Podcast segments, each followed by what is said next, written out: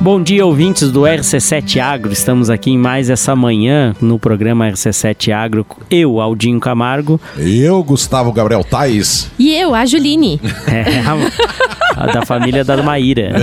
da família da Maíra. É isso aí. Gente, nós três estamos com o intuito de toda segunda-feira trazer para vocês o Agro em Pauta, um programa feito exclusivamente por nós colunistas sobre assuntos que nos chamaram a atenção ou alguma vivência que nós tivemos na semana anterior, Aldinho. É isso aí. nesse, nessa visão, nesse intuito, então, nós vamos trabalhar hoje, falar hoje, né, um pouco mais sobre um assunto bem bacana que tem, que tem aumentado muito na nossa região aqui, né, Maíra e Gustavo que são as uvas. O que é que você tem para falar das uvas, é Maíra? É isso aí, né? Fazendo um contraponto aí e dando também um motivo, uma justificativa de, da minha escolha desse tema nessa semana, é que na semana passada eu fui chamada então para fazer uma fala rápida lá para a turma da sexta fase do curso de agronomia sobre doenças da videira. Da UDESC? Da UDESC. Certo. Né? Então, às vezes a gente faz essas parcerias com os professores e para mim é sempre um prazer, né? Eu sempre falo que a gente sai da UDESC, mas a UDESC não sai da gente. Então, é um prazer retornar a casa e poder contribuir de alguma forma sempre. Sempre estou e me coloco à disposição. É, eu acho que a gente fomenta esse ecossistema, né? A gente acaba retornando um pouquinho que a gente ganha, retornando de novo ao ecossistema. Isso faz parte quando todas as pessoas entendem uh, de que como isso é gratificante, né? E de quando todo mundo doa um pouquinho, todo mundo recebe muito. Eu acho que faz parte. E aí, ter a possibilidade de voltar para o desk e ministrar ali uma fala junto aos alunos é muito prazeroso, eu curto muito. E aí, para poder dar uma atualizada no que eu tinha de material, enfim, fazer. Uh, a busca né, de conteúdo, que tinha de mais novo para levar para eles essa discussão, eu me eu fui estudar o material e, e, assim acabei fazendo uma reflexão muito interessante, né, do que a gente já vinha falando aqui nos outros programas, no programas com a Lizzie Borges, né, que a gente falou bastante dessa questão das vinícolas, né? da uva, de terroir, mas assim acabei fazendo uma reflexão muito grande em relação às uvas do Vale do, do São Francisco né? Norte do Brasil. Norte do Brasil. A gente tá falando é de. Norte ou Nordeste? É Nordeste. Nordeste. Nordeste. A gente tá falando então de regiões uh, no estado de. Pernambuco, Bahia, né, que compreendem então ali o entorno do Vale do São Francisco.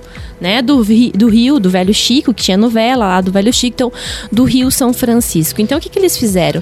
Através de canais de, do, do, através de canais que foram feitos uh, ah, para trazer a água até os produtores do, da água do, do rio, do Vale do São Francisco, do Rio São Francisco, melhor dizendo. Então, houve então uma modificação muito grande naquela região, né? Uma, uma região que era árida, árida, né? Que sem condições nenhuma de cultivo. Hoje a gente tem lá um modelo, um exemplo, né, a ser seguido. Então, lá a gente começou, lá se desbravou então a uva.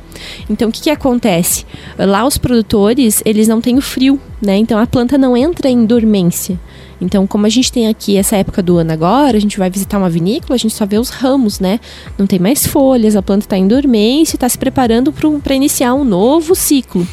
Lá, como o produtor não tem isso, o que, que, o que, que acontece, né? Como é que o produtor faz a planta entender e que encerrou um ciclo, ela deve fazer o repouso sobre dormência para iniciar um novo ciclo? É colocando a água e tirando a água. Né? Então, através dessa técnica de manejo, os produtores da região do Vale do São Francisco, então, eles entenderam que eles conseguiam fazer duas safras ano. E essa era a informação que nós tínhamos até então, né? Que vinícolas que estão localizadas, então vinícolas e é, fazendas produtoras de uva de mesa, é, que é muito que forte. Eu já, já vou chegar lá. Ah. Já vou chegar lá. Então a gente tem ali tanto uva que é destinada à produção de vinho, como uva que é destinada à produção de mesa. E os produtores, eles entenderam então que eles. Eh, isso já a gente já sabia, já era de conhecimento duas safras ano. Então lá não tem frio, o produtor regula a água e a planta consegue, né, ao cessar a água, a planta entra em dormência, finaliza um ciclo, ele dá um tempo para a planta repousar, daqui a pouco ele insere a água novamente no seu sistema de manejo, tudo com gotejamento, né, com muita tecnologia agregada, a planta inicia um novo ciclo. E aí, é, eu já deixo de antemão aqui que é um dos meus destinos, aí tá na minha lista de destinos, eu acho que deve ser uma região fantástica para quem trabalha, né, nessa área, então conhecer o Vale do São Francisco deve ser incrível. E aí, nessa matéria que eu estava buscando mais informação e mais conteúdo para levar para essa fala na UDESC, eu encontrei a seguinte informação, então, de que é, algumas fazendas já estavam conseguindo fazer três safras ano. Nossa. Três safras ano é muita coisa, Qual o gente. período é, de uma safra? Dois meses? Eu não- Três meses? Aí lá não sei como é que eles estão conseguindo antecipar, me perguntei, assim, não consegui buscar mais informações, mas assim, três safras ano, Nossa. e considerando que ela já é, é a região é, mais representativa e responsável pelo grande volume de expo- exportações de uva de mesa do Brasil, uma região que está começando a despontar com vinhos. E aí, o que, que muda, né? O que, que é diferente? É uma região extremamente organizada, onde os produtores entenderam que não era somente produzir uva de mesa e que eles precisavam então remodelar o sistema. De que forma? Primeiramente, os produtores eles entenderam que eles precisavam trabalhar o marketing. Então, aqui a gente vê muitas vezes aqui nas caixinhas, nas gôndolas do supermercado, uva super doce, uva super doce Sem e crocante, semente. uva sem semente, super doce e crocante, com casca mais é, ligeiramente ácida, né? Então, Detalhes, né? detalhes do produto que antes a gente não tinha. A gente comprava simplesmente uva. Se era rosé, se era branca ou se era Itália, E no a- máximo é, essa o- diferenciação, o, o né? nosso acesso Aham. tava mais às Niágaras, né? Ah, É. E as Niágaras, né? As tradicionais Niágaras aqui da região de Bento Gonçalves. Que então, são mais assim. suculentas, mais aguadas. né? Isso. Então, assim, o que, que tem de diferente aqui, acho que remonta muito pra mim aquele programa que a gente fez com a Lizzie Borges, né? Do Catarinas Comunicação. Um beijo pra ela, diga-se de passagem, uma querida. Nesse programa a gente falou muito sobre isso, né? O que, qual que era o, o grande, a grande sacada, o pulo gato pra nossa região. Mas eu acho que fica aqui ah, um, talvez uma região pra gente olhar com bons olhos e ver o que eles fizeram de diferente, porque tá se tornando destino turístico, as pessoas pagam pra ir lá, navegar no Velho Chico, ver o rio, conhecer as vinícolas, conhecer as, as vinhas, os parreirais, degustar as diferentes uvas, né? Então, tem todo um sistema de turismo sendo atrelado a isso. As empresas se organizaram no sentido de, então, é, beleza, precisamos comercializar o nosso produto e de que forma que a gente vai mostrar que o nosso produto é diferente? Muito marketing agregado, ou seja, eles trabalham um marketing diferente a ponto de estarem despontando, então, como os maiores exportadores de uva de mesa. E, e quando a gente olha ah, o sistema de cultivo, o sistema de manejo que está sendo empregado utilizando-se alta tecnologia, me traz essa reflexão de que talvez seja um, um- a gente possa voltar os olhares para região Nordeste e ver o que está sendo feito lá nesse sistema para que a gente possa também olhar essa experiência e ver o que a gente pode tirar para nossa região em relação à questão da produção de uva de mesa e também de uva para vinhos. Lá eles têm aquela vinícola Terra Nova que está naquela região lá também aproveitando toda essa influência do manejo da água do Vale do Rio São Francisco. Então, era essa a notícia que eu queria trazer para divulgar. Fiz essa reflexão, acho que é extremamente importante. E também para divulgar, talvez as pessoas nem soubessem, né, que lá em cima, entre em terras ali de, ah, do interior de Pernambuco, interior da Bahia, que são terras que se conectam então através dos dutos de água do Vale do Rio São Francisco, formando então aí os canais do Velho Chico, como eles chamam. Os produtores conseguem se organizar e estão chegando aí a testes que já estão sendo validados para três safras anos na produção de uva de Cara, mesa. é, é incrível, né? Quando a gente para Três pra pensar, safras, qu- cara. é, quanto tempo, né? Três meses? Que lá também eles não têm tanto Três esse problema nosso com o inverno, né? Lá, enfim, é verão o ano inteiro, o ano né? inteiro. Mas é, é importante, dentro dessa Mas- reflexão da, que a Maíra nos traz, né? É importante a gente entender que as uvas é, é um universo à parte né, da agricultura, né? É, é, o universo da- da- das uvas é, são, inclusive, eu não sei qual que é o termo, se são famílias ou gêneros diferentes, Maíra, porque eu sei que tem vitis vinífera, tem vitis é, não sei o que, quê. brusca, sim, origens, são- origens. São, são diferentes origens, né? E que existe toda uma, uma legislação que, que, que, que envolve essa questão da, da- das uvas, para que inclusive eh, se entenda eh, se há uma uva vinífera, ou seja, só poderia, embora bebam, né? E seja bom, né? Por exemplo, uma, uma nova linha que são as, as uvas Piwi, que, que, que tu já deve saber, questão que elas são mais resistentes fitossanitariamente, né? Não dão tantas doenças. É, mas é um universo gigante a, a questão do que se vem estudando é, em torno das uvas, né? E toda e toda a economia que se gera ao redor delas, né? Então achar que as uvas simplesmente só produzem é, em climas frios, isso aí está totalmente errado. Sim. Eu tive aí há uns oito anos atrás na Lembrando Califórnia. que elas são consideradas de clima temperado. O enquadramento é, esse, né? É, tive na Califórnia, que é um clima extremamente árido, né? Quase desértico. Você vai ver lá que tem, tem uma uva que a gente desconhece aqui no Brasil, quase não tem, mas lá é, é o que todo mundo gosta, que se chama Zinfandel. É uma uva que se adaptou àquele clima praticamente semiárido, é, onde você tem lá a irrigação por gotejamento e os caras fazem um vinho de, de, de, de altíssima qualidade a partir dessas uvas que estão a nível do mar, tá, Maíra? É, só que, claro, num fotoperíodo bem louco, né? Porque tá lá na, na, na Califórnia, lá em cima, né? Então, verão com uns dias muito longos, inverno com uns dias muito curtos, né? Mas já se produz nesse, nesse clima. Então, o que a gente é, tira disso ali é que é um universo gigantesco e que, assim, não pensem vocês, tem muita gente estudando essa questão da- das uvas. Inclusive, já está pré-agendado, Maíra, eu tive a oportunidade de assistir a palestra de um egresso do doutorado do CAVE, que é o Briguente, Alberto Briguente. Hum, Roberto Grande, grande pesquisador, Grande inclusive. pesquisador, inclusive atualmente ele está à frente da, da disciplina de vitivinicultura. Ou, Ele ou- está na ou- UFSC, né? Ele está na UFSC, de, de- na, De na agronomia de Floripa, né? Floripa, aham. E nossa, eu fiquei bobo de ver, né? É, tudo que ele falou exatamente co- com isso, que ele está produzindo lá algum determinado tipo de uva no litoral catarinense e que a única coisa que teve que adaptar por causa da, da, da umidade a mais lá foi exatamente produzir debaixo de plástico, mas que já está fazendo uma seleção das melhores uvas que se adaptam. Já questão através de melhoramento genético, então, É, e é provavelmente. uma coisa louca o que, o que se pode fazer com, com, com, com relação à uva, né? E eu não sabia, Maíra, que estava se produzindo uva de, de vinho no São Francisco. Eu sabia que as uvas de mesa derivadas daquela uva Itália, aquela uva grande, né? Que isso já era uma verdade absoluta lá, né? Essas uvas sem sementes, tal, é, com, com, com mais. que não são tão aguadas quanto a, a né? Mas eu não sabia dessa da, que estão fazendo vinho para lá. É, inclusive, é, esse- essa foi uma das informações que eu levantei, eu também não sabia e achei bastante interessante porque isso já está atrelado ao turismo, né? As vinícolas da É, eu mesma forma, aham, se preparando para receber, então, da mesma forma que você pode visitar os parreirais, degustar, como a gente já tem muito forte aqui no, no- aqui em Bento Gonçalves, né? A gente consegue fazer esse tipo de passeio aqui, mas lá Essa eles região estão de São Joaquim também está Isso, se. tá começando a se mobilizar. nascendo pra isso É, também. Não, é. não se perca não. Eu tô, aca- eu Ah. terminando de fazer um novo empreendimento em Urubici. Atrás da Vinícola Terra, a Vinícola Terra já está se consolidando como um ponto turístico. Já, já, sim, já é uma sim, sim, sim. vinícola, já tem hotel, já estão ampliando a questão de, de, de, de- de leitos. É o, uma tema, o tema é de fato é, gira em torno da, da- da- dos vinhos que eles produzem, né?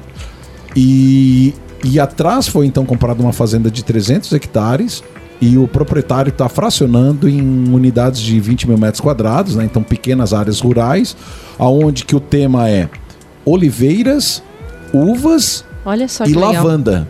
Lavanda. Então, sim, aí nós plantamos para ele agora são 3 mil E são três culturas que vão super bem aqui na nossa região, Sim. né? Olha que olhar interessante, né? Trazer a oliveira, trazer a lavanda, que pode ser feita a extração de óleos essenciais, pode ser feito até para o embelezamento, né? Tem todo um, um olhar diferenciado para um jardim de lavandas que fica lindíssimo. E aí pode ser feita uma gama de subprodutos a partir da lavanda também. Ah, sim. Então você vê que a uva puxa, puxa muita coisa junto Puxa. com ela, diferente de outras, de outras culturas, né? Por exemplo, você vai, vamos falar outra cultura de grande importância, a manga, por exemplo, no Brasil. Cara, é super importante, assim como o abacate, né, o avocado. Mas não puxa essa indústria do turismo como puxa. Tão forte quanto a quanto uva, a uva, né? né? Então, assim, a gente pode, fazendo um arrazoado que, da nossa fala no dia de hoje, né? A gente tem três pontos aí importantes no nosso país, né? A gente tem a região do, do sul, né? Mais localizada ali na região da Serra de Bento, próximo àquela região da Serra do Rio Grande do Sul. A gente tem aqui Santa Catarina dando os largos passos. Veja assim que é, né? Há pouco tempo a gente nem falava de uva aqui na nossa região. Então, eu vejo que está indo a largos passos essa região de São Joaquim, Urupema, Urubici, né? Tem tudo para dar certo. Eu acho que é, precisamos só de concentrar mais esforços, todo mundo que puder ajudar, que puder, né, ele estar inserido e fomentar cada vez mais esse ecossistema vai cada vez mais longe. E a gente tem lá no Nordeste, né? Aí uma situação que também está muito próxima do que a gente tem feito aqui. São desbravadores também, que estão a cada, cada passo que eles estão dando, eles estão aprendendo muito mas fiquei muito surpresa com essa notícia de três safras ano, porque realmente de fato me surpreendeu. Porque quando a gente pensa é, no volume que está sendo exportado de material, né, no volume que fica no mercado interno, mas no, no volume que está sendo exportado, é, e um produto muito voltado ao estudo do marketing, né, eles estudaram o produto deles e eles usam essas características para vender o produto, né? Então é um produto que tem, além de tudo, um valor agregado em função do aproveitamento melhor das características, né? Crocância, sabor, textura, aroma, tamanho das bagas, né? Então assim, acho que foi, eles foram muito sábios é, a buscar e inserir essas características para fomentar a comercialização. O próprio formato de comercialização das embalagens também, né, Odinho? Eu vejo que eles foram muito assertivos, né? Porque a uva dele naquela embalagem cestinha, caixinha de plástico, ela se diferencia bastante do que a gente encontra normalmente no Mas mercado. tu já né? viu? Não sei se vocês já viram, alguns supermercados aqui da nossa cidade, vem umas que ela já vem até numa sacolinha, que tu pega ela na gôndola, tu carrega a sacolinha pela alça, a uva já vem ali pronta, o caixinho separado dentro da sacolinha. Tu já viu? Em Essa algum... sacolinha da... É, da sacolinha, uma sacolinha personalizada.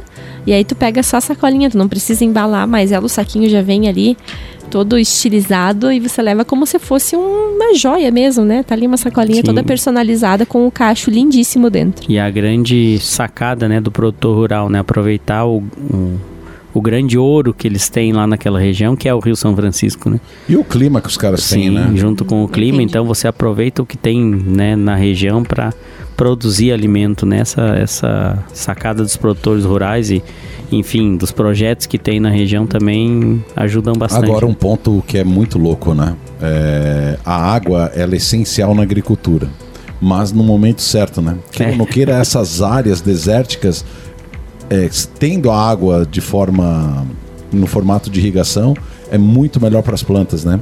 O nosso clima úmido, né? A Maíra, que é fitopatologista, vai, vai dizer, né? A umidade Os no, no clima, os fungos adoram, né? Então nós tínhamos também no passado grande, grandes áreas produtivas eh, nas áreas desérticas do Chile, né? Só que agora até a água de irrigação está acabando lá, daí Acho que se é tornou, ficou um- algo É, complicado. mas Sem como você água, comentou a questão do Piuí ali, né?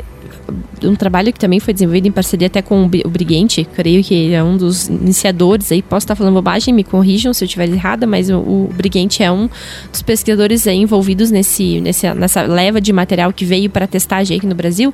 Mas a busca desses programas de melhoramento genético aqui para nossa região, elas estão muito voltadas e muito focados na questão doença, né?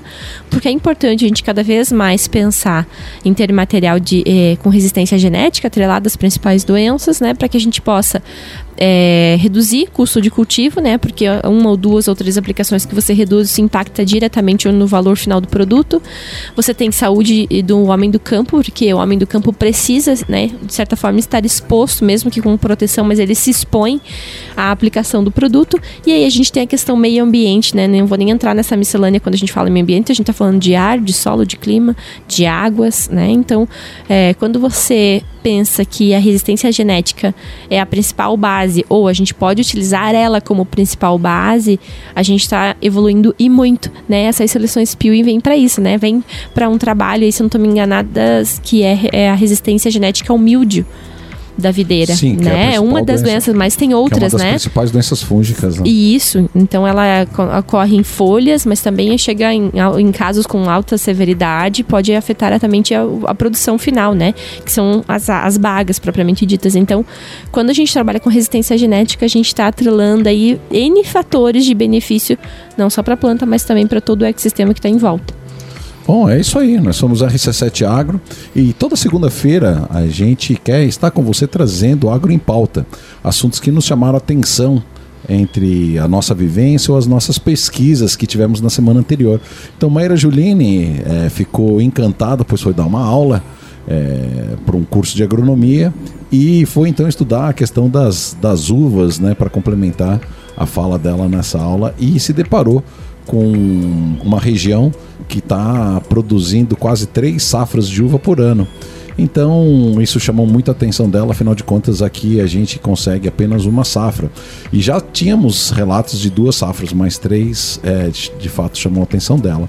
E fique com a gente, nós somos o RC7 Agro e a nossa missão é. Dar voz ao agro... É isso aí. negócio. Olá, ouvintes do RC7 Agro. Voltamos então para o nosso segundo bloco do Agro em Pauta. Tudo aquilo que nos chamou a atenção na semana ou enfim nas semanas anteriores ao programa, a gente traz aqui como pauta, né? Claro que nem tudo a gente consegue trazer como pauta porque as, a, a, revolução das informações são muito grandes.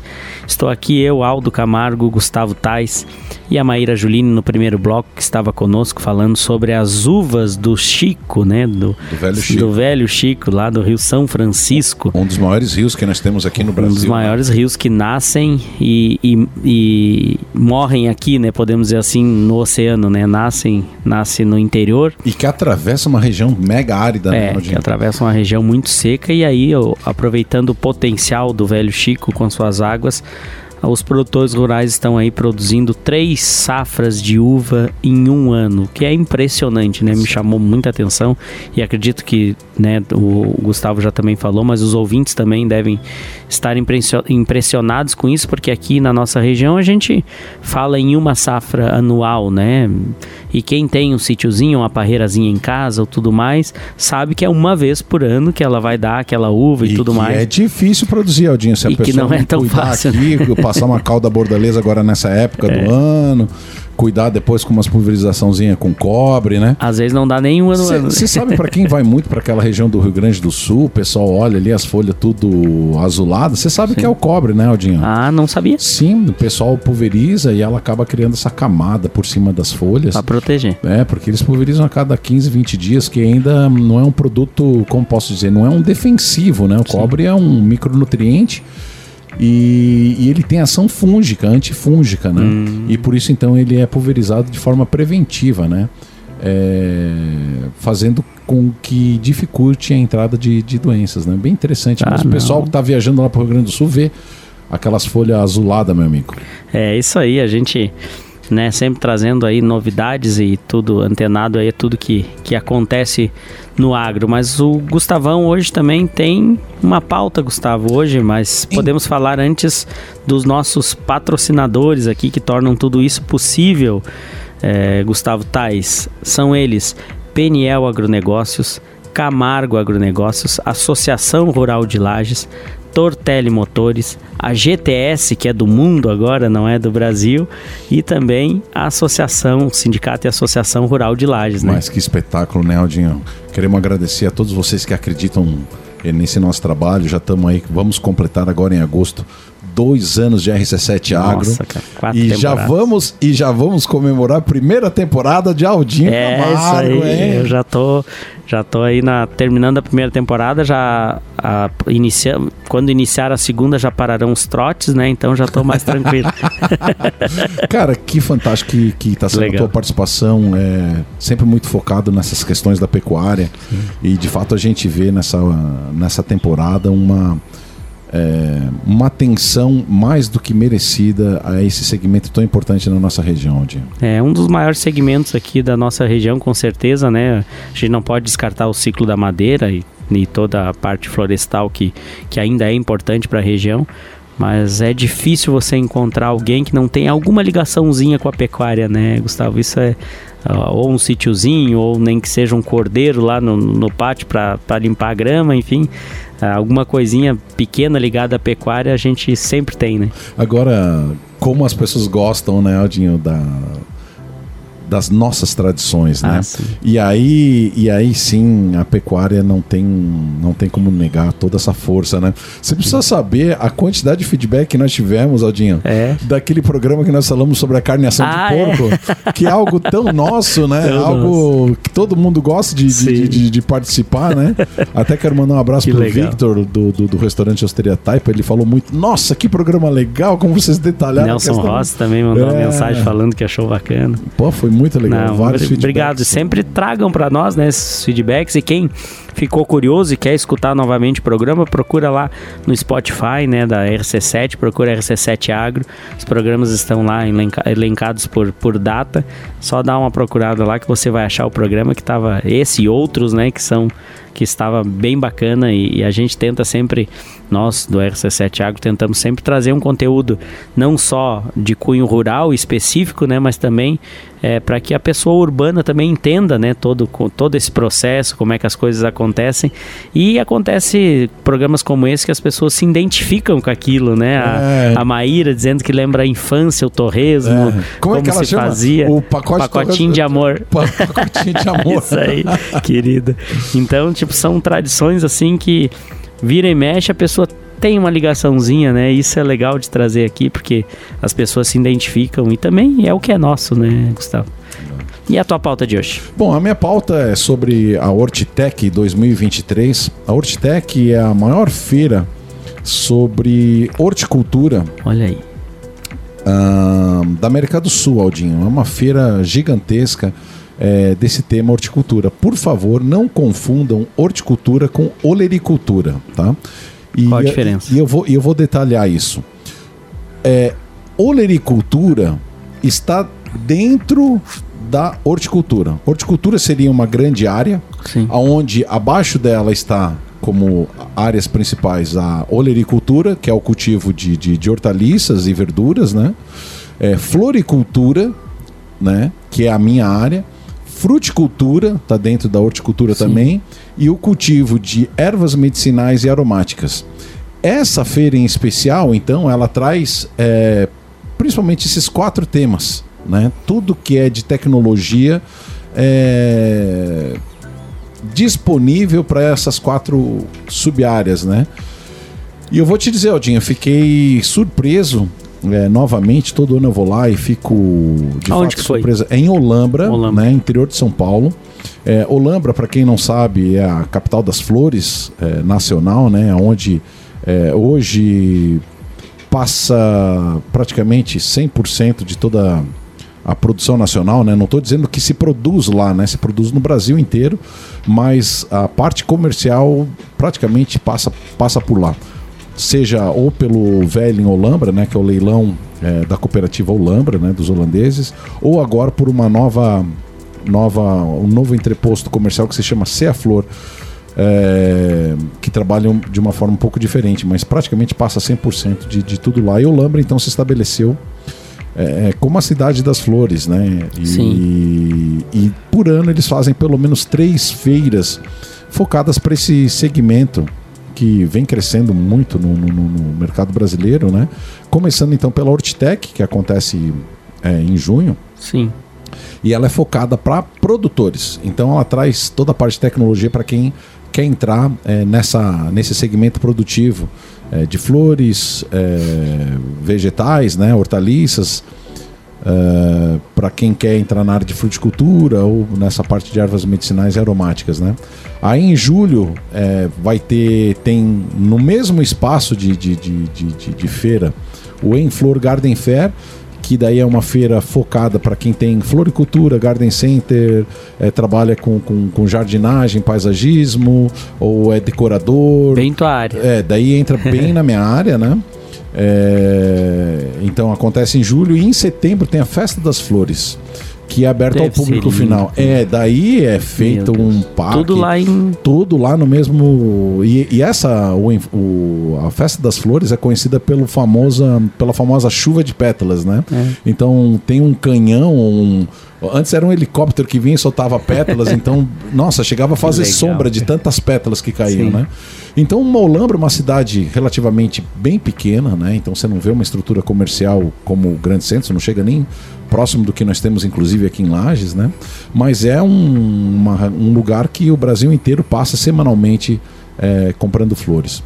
E aí, Aldinho, eu tive a satisfação de ser convidado mais um ano é, pela professora Ike, que dá uma disciplina de, de floricultura na graduação da, da UDESC. Uhum é, para acompanhar então a turma é, e ajudar na organização. Afinal de contas, eu ainda tenho muitos contatos lá em Sim. Olambra, trabalhei em Olambra Então a gente conhece muitas, muitos produtores e, e conhece da feira e ela gosta da forma que eu também dou um toque aí para os alunos com relação a esse mercado em questões de empregabilidade, de, de, de, de possibilidades. E então acompanhei eles lá para o Lambra e também foram alunos da pós-graduação ali, do mestrado e doutorado em produção vegetal. Ou seja, foi uma viagem é, muito legal. E diferente dos anos anteriores, nós tivemos visitando um grande produtor de. A primeira visita que nós tivemos a produtores, a gente, então não só na feira, mas a gente é, visita também. Foi em loco também? Em produtores, né? Sim. E nós fomos num produtor de, de azaleias de pote. Olha aí. Rapaz, é, imagina três campos de futebol. Meu Deus. Três campos de futebol, três hectares forrados de vasinho com, com, com, com azaleias em todas as escalas é, vegetativas Nossa. dela. Então você Ao tem céu aberto ou dentro Não, de estufas? tudo estufa, tudo estufa. Estufas assim que gigante. Tipo então. uma estrutura que custa pelo menos uns 200 reais um metro quadrado para você produzir, para tu teres uma ideia. Alta tecnologia de fato investida, né? É até difícil da gente ilustrar aqui com palavras o que a gente viu, porque é uma estrutura. De encher os olhos. De encher de fato os olhos, né? Estufas altas, e então eles partem lá desde a área do, do enraizamento até a área da produção final. É, quando então saem é, os vasos floridos, né? Todos vendidos por ali. Foi uma, uma experiência nova que eu de fato não conhecia, nem imaginava que tinha mercado para tanto, né? Mas é que a gente não imagina, né? São ele, o produtor lá é, é o presidente do do Velho Olambra por coincidência, né? E ele diz que são dois produtores lá em Olambra que, que, que fazem esse tipo de produção para o Brasil inteiro, né? Então a gente não imagina a grandeza, né? O que, o, que, o que hoje é o mercado de flores no Brasil, né? E tinha de todos os tipos. De todas as cores, né? Mas é. o foco são em mini uh, azaleias, né? Porque elas já florescem com 20 centímetros de altura. Então ela Nossa. enche de, de, de flor. Com e no vasinho, altura, no pra vasinho. você ter no apartamento. Para você ter no é apartamento desde que pegue sol o dia todo, Sim. né? Se ela, ela precisa de precisa bastante de luz, né? Uh, depois disso, aí consegui, de última hora lá, encontrei um conhecido, o Maurício Torres, ele que era vendia é, mudas melhoradas geneticamente, né, variedades melhoradas geneticamente, da época que eu fui produtor de rosas, né? E foi uma volta ao passado, Aldinho. É. Me emocionei muito, porque o Lambra, é- Lembrou do o Lambra, o Lambra se tornou muito quente para a produção de rosas, né? Rosa Sim. precisa de um clima mais temperado é, para que ela tenha qualidade de botão, né? Então, é, num, num, botão de rosa, você precisa duas características para que tenha o que se, o mercado procura como, como uma excelência no botão de rosa, né? Você precisa pelo menos 60 centímetros de, de, de haste, né? Sim. E um botão de rosa que tenha pelo menos o tamanho de um limão, né? Ou seja... É um bom tamanho, né? É um bom tamanho. Para isso você tem que ter uma condição é, de clima ameno e uma boa condição de luz, né? Então as melhores regiões do planeta para a produção dessa seriam próximo ali da linha do Equador, né? Colômbia, o país Equador, seria o que tem de, de, de, melhor, porque eles têm produção lá em áreas montanhosas de, acima de 2 mil metros de altura, com um clima tropical, afinal Sim. de contas estão na linha do Equador, e 12 horas de luz de dia e de noite, né? É, Lages era, era um local bom de produzir, embora a gente tinha muita variada, variação entre inverno e verão em termos de fotoperíodo, né? Dia e noite, né? Mas eu, tinha um clima, eu, mas eu tinha um clima ameno, o que fazia com que as rosas enfim, Olambra então praticamente acabou a produção de rosas e ainda ficou um produtor remanescente, né? No inverno ele até Olha. produz é, bem, né? Mas no verão é, ele sofre um pouco porque fica muito quente, é muito acelerado, daí a rosa acaba ficando e pequena. As, e as que eu mais gosto, as orquídeas. Tinha lá. Tinha, tinha, tinha. Meu tinha Deus, muito... eu ia ficar. Ah, mara... Eu adoro não, As orquídeas cara. maravilhosas. A gente não visitou, não conseguimos visita em nenhuma área de, de, de produção de orquídeas, de, de, né? mas, mas elas hoje são um segmento muito importante, né? E o Olambra tem um, um papel muito importante na popularização da orquídea, uhum. é, Aldinho. É, orquídea, até um tempo atrás, era um artigo de luxo, né? Se Sim, pagava muito caro, caro né? né?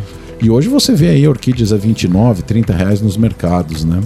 É, isso graças à tecnologia, né, micropropagação, então hoje se produz as mudas de orquídea em laboratório. Muito né? mais fácil. E, enfim, é, acelera bastante a questão produtiva. E eles produzem lá como se fosse uma indústria mesmo, né? Tem, tem, tem todos os setores, aquilo vai evoluindo, vai mudando, é como se fosse uma, uma linha de montagem. E ainda é tudo muito manual, Gustavo, ou já é bem mecanizado essa parte? Tem bastante coisa bem mecanizada. É. É, não tem ainda, eu desconheço o segmento da agricultura que utilize tanta mão de obra por metro quadrado quanto a floricultura. É, ela necessita ainda, ainda, ainda um cuidado se, humano. Né? Ainda se utiliza muito da, da, da, da mão de obra é, humana, né? Embora, é, por exemplo, processos como de, de irrigação, tudo isso ah, já, já virou automatizado. Hum, é, questão de, de controle de, de, de temperatura automatizado, umidade. com cortinas, é, umidade. Então você vê uma, essa, essa alta tecnologia, né?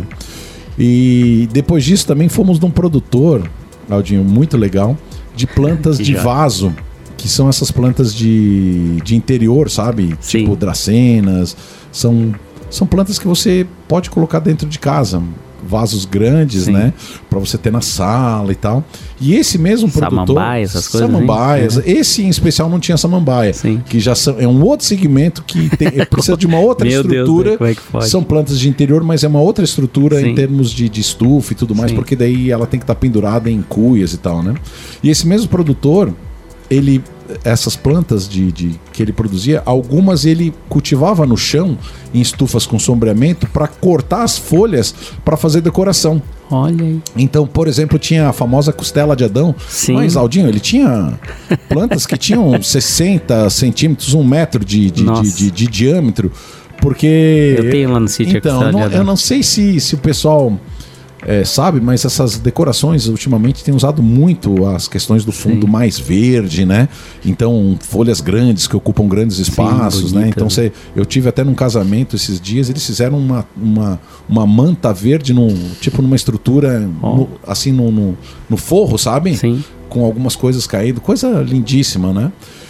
E eu vou te dizer, é, o feedback foi, foi muito legal por parte dos alunos com relação a não imaginar que é um mercado tão grande, sabe, Eldinho? É, Eles é, dá uma noção da possibilidade de, de variações de, de comerciais muito grande, né? É, e a gente fica bobo de ver o que, o que de fato é, o agro tem de frentes, né? A gente acha que, que o agro é só milho e soja e enfim, e trigo e, Não, é e a gente coisa. vê que é muita coisa. E esse compromisso que nós temos, Aldinha, faz é, faz jus ao, ao desafio que ele é, né? É assim. Porque trazer para cá e tentar representar tudo que o agro é, é um. É, chega a ser uma petulância da é. nossa parte, né? em apenas uma hora por dia não é fácil. É, então os alunos saíram de lá. É, é, muito felizes e, e, e, ao mesmo tempo não imaginavam que era um Que fase que era de agronomia? Eles estavam praticamente na sexta, sétima fase. Ah, né? já uma noção bem já boa da agronomia. Boa. Alguns já é, buscando questões de, de estágio, né? Claro. Uma fase de, de querer amadurecer, ver qual segmento que eles têm mais é, aptidão, né? E aí a UDESC está tá tá de parabéns é, quando proporciona para os alunos uma imersão é, dessa ordem, né? Visitando produtores, visitando uma feira, para que a pessoa possa ver a, a, aquilo que ela tem mais conexão. É, né? que não fique só em livros, né? Que também fique na, na, na prática, porque imagine é, você. Se você tem uma certa aptidão, mas você não tem uma noção de como tudo funciona, às vezes você dá um tiro errado no início de uma carreira, talvez, né? Enfim, assim a universidade, né, com esse papel de mostrar, né, aos alunos não só a parte teórica, como a parte prática de tudo como funciona, ajuda também na tomada de decisão de um futuro profissional, né? É, foi bem isso. Então, Odinho, é, assim, para a gente finalizar o dia de hoje, eu fiquei muito feliz de ter acompanhado essa turma. Quero agradecer a professora Ike por proporcionar a minha ida, né? É, e aos alunos que a gente debateu bastante. É, sempre que você acompanha uma moçada dessa, você aprende muito, é, porque eles sempre estão muito conectados com, com, com tudo que está acontecendo, né? Ah, então, então foi muito legal essa, essa visita à, à Hortitec. E, enfim, quero deixar aqui então a vocês é, o meu muito obrigado pela audiência, mandar um grande abraço para todos os alunos que participaram dessa visita à, à Hortitec. Agradecer ao Desk pela oportunidade que nos dá de estar acompanhando isso anualmente também, já é o quarto ou quinto ano que eu, que eu vou. E a você, querido ouvinte, que sempre está conectado aqui com a gente e, e que curte os assuntos pertinentes ao agronegócio, a tudo que acontece aqui na nossa região e no mundo. É. Aldinho, esses somos nós, o RC7 Agro. É isso aí. Uma boa semana a todos. O RC7 Agro sempre dando voz ao agronegócio. É isso aí.